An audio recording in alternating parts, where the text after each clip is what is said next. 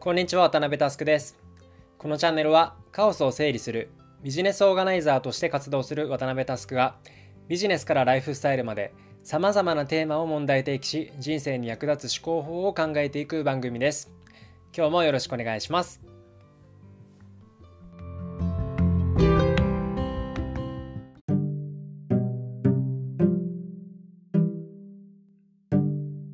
数週間前のイシューの回で住宅ローンの金利は固定金利と変動金利どちらがいいのかという話題を少し取り上げましたがえ今日はそれに関してこのテーマでいきます。前回に引き続き今回もモゲチェックの塩沢さんのお話を多分に参考にさせていただいております。塩沢さんありがとうございます。というわけで早速トークテーマに入っていきましょう。今日のアジェンダはこちら。みんなが知らない住宅ローン金利の世界。住宅ローンの金利という話をすると住宅購入を検討してない人は全く関係ないと思われるかもしれません、まあ、しかし考えてみてください。99.9%の人にとって人生における一番金額が大きい買い物は間違いなく家です。最終的に買わないと判断する人がいても全く否定はしません、まあ、ただいつも申し上げている通り、ね、無知は本当にもったいない。この知識を得た後に判断するのか何も勉強しないでなんとなく判断するのかでは運命の差が出てしまうので是非学ぶことをお勧めします、えー、そしてこの話1回でまとめきることができず来週と合わせて前編後編2つに分解して話していきます。来週分と合わせて是非お楽しみください。というわけで一般教養としての住宅ローン金利の話スタートです。前編である今回は住宅ローンの基本的な仕組みなどを中心に話していきます。多くの人は聞いたことがあると思いますが、まあ、住宅ローンの金利には固定型と変動型の2種類があります、固定金利はその名の通り返済期間の任意の間同じ金利が適用され続けるというものです。まあ、期間は10年のものもあったりしますが、まあ、代表的なのは全期間固定。いわゆるフラット35に代表される35年間ずっと同じ金利が適用される商品です。一方変動金利は6ヶ月ごとに金利が見直される商品です。その時の日銀の政策や経済の状況によって上下する可能性があります。参考までに実際の利率も見ておきましょう。すごく乱暴に言えば現在の固定金利の相場はだいたい1.5%変動金利の相場は0.5%まつまり固定金利は変動金利の3倍。値で言えば1%程度の差分があります。さて日本人の皆さんここまでの情報だけだとどちらを選択しますか？保険大好き借金大嫌いな日本人としてはリスクを極力回避する力学が働きます。したがって第一印象では変動金利のように金利が上下するリスクを取らず固定金利を選択する人が多そうですよね。気持ちはわかります。今日の話を分かりやすくするために先に一つお伝えしておくと一般的には固定金利というのは収入が低い人向けの商品であって変動金利を選べることはそれだけで金融機関の評価が高いということになります。というのも先ほどお伝えした通り建前上変動金利は金利変動のリスクを取れる人に限定しなくてはならずある程度の高収入や、ま業界で言われるところの高属性の人しか契約できない商品なんですね。ではあなたが運よく選べる属性だったとして実際どっちを選択すべきなのか。今日はこれについて説明していくわけですが重要なのは固定と変動。金利の値が決まるメカニズムが全く別であるということを理解する必要があります。まずは基本のおさらいです。銀行の住宅ローンの商品は市場からお金を調達してマージンを乗せて個人に貸し出します。これが住宅ローンのビジネスの基本的なお金の流れです。ここで大事になるのは調達コストがどうなっているかですね。重要な点なんで繰り返しますが固定金利と変動金利は調達のメカニズムが全く異なります。いずれも基準となるのは日本国債の利回りです。ただ基準となる年数が全く違います。初心者の方向けに少しだけ補足しておくと、まあ、一概に日本国債という商品だったとしても何年単位で償還するのかというので商品が細かく分かれていきます。実際にどこまで細かい単位で買えるのか詳しく知らないんですが、まあ、例えば極端な話1年もの3年もの9年もの10年もの20年ものとバリエーションがあるイメージで各々に適用される金利が変わります。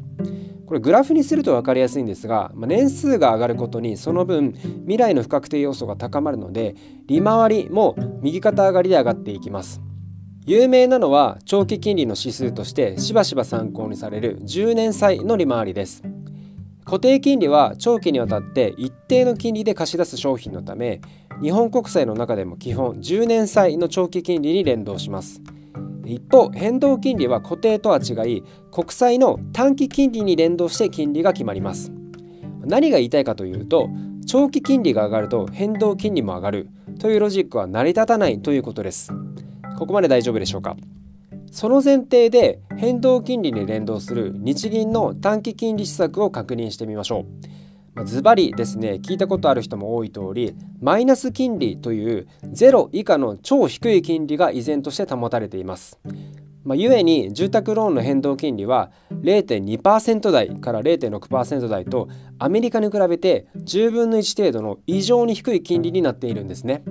一方固定金利に連動する日銀の長期金利施策についてはどうでしょうか。もしかしたらこれもう聞いたことがある人もいるかもしれませんがイールドカーブコントロール施策通称 YCC 施策というマイナス金利とは全く別の施策が動いています。ま、これは何かというと10年債の利回りが0.25%を超えないようにキャップをつけて管理するという施策です。まあ、ゆえに0.25%を超えない範囲であればこの10年国債の利回りの金利も上下しますしそれに連動して住宅ローンの固定金利も上下することになります。ところが、去年末のニュースでこれに関連するビッグニュースが、日銀から発表されました。なんとですね0.25%でキャップをかけていた長期金利の許容幅を0.5%まで許容するという政策変更です。これが何を意味するかここまで聞いた皆様ならすぐ分かりますよね。そうです。これに連動して固定金利が上がるという話です。実際このニュースの後各銀行の固定金利の引き上げニュースが話題に上がりました。しかしくどいようですがこれによって変動金利は上がりません。ここは知らない人も結構多いので必ず押さえておいてください。さてここからは変動金利についてもう少し深掘りします。変動金利を選択した個人が銀行からお金を借りる際に実際に適用される具体的な値として0.3%から0.6%みたいな話をしてきましたがこれがどうやって決まるのかについても知っておきましょう。この実際に適用される金利のことを適用金利と呼びます。そしてこの適用金利基準金利マイナス引き上げ幅という式で表されます。ちょっと分かりにくいと思うので先に数字を出します。ある銀行の基準金利というのがいわゆる銀行側で設定する変動金利で2.5%だったとします。そしてあなたの収入レベルや勤務先の安定具合といった属性について銀行が審査した際審査の結果をもとに引き下げ幅というのが決まります。これが2%だったとします。そしてこの基準金利から引き下げ幅を引いた0.5%というのが実際にあなたが支払う適用金利ということになります。まあ、簡単に別で例えると、まあ、定価からセール割引分を引いた実際の販売価格といったイメージだとお考えください。改めまして基準金利というのは銀行ごとに設定される変動金利のことです。引き下げ幅というのは前述のように銀行ごとに行われる借入対象の属性調査を行った結果決まるものです。年収が高くて事業公務員上場企業勤務などの安定した仕事に長くついている人は大きな引き下げ幅を獲得しやすいです。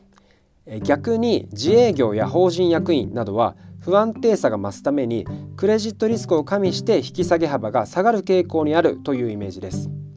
これ面白いことにですね基準金利というのは日銀の単利金利施策に連動しますが引き下げ幅というのはなんとですね一度決まった後関西まで一定なんですね。これ何かおかしいですよね。実際借り入れするタイミングの勤務先は財閥系の商社だったとしても35年の間勤め続けるかの保証なんてないですよね、まあ、きっかけがあればベンチャーに転職する可能性もありますしフリーランスになることもありえます。なのにこの引き下げ幅は一度審査されれば関西までずっと一定なんですね。だからよく大企業に勤めてるうちにローンを組んだ方がいいというわけです。そうすれば超絶お得です。もうここまで聞けば僕のスタンスは分かったと思います。はい。固定金利 VS 変動金利の議論は変動金利一択です、まあ、ちなみにこれがアメリカの場合状況が大きく変わります。事実アメリカで住宅ローンの金利を組む人の大多数は固定金利の商品を選択します。アメリカの住宅ローン金利は日本の10倍と言いました、まあ、理由は一言で言えばアメリカの経済状況および金融政策の状況は日本と全く異なるということです。金利政策も日本と全く乖離していて短期金利が安定する材料が少ないからですね。では変動金利の上昇シナリオ。日本ではなぜないと言い切れるのか。というところが気になると思いますが、えこの辺りは次回にとっておきたいと思います。日本人である私たちは日本の現在の経済状況を踏まえた正しい判断をすべきというのだけ覚えておいてください。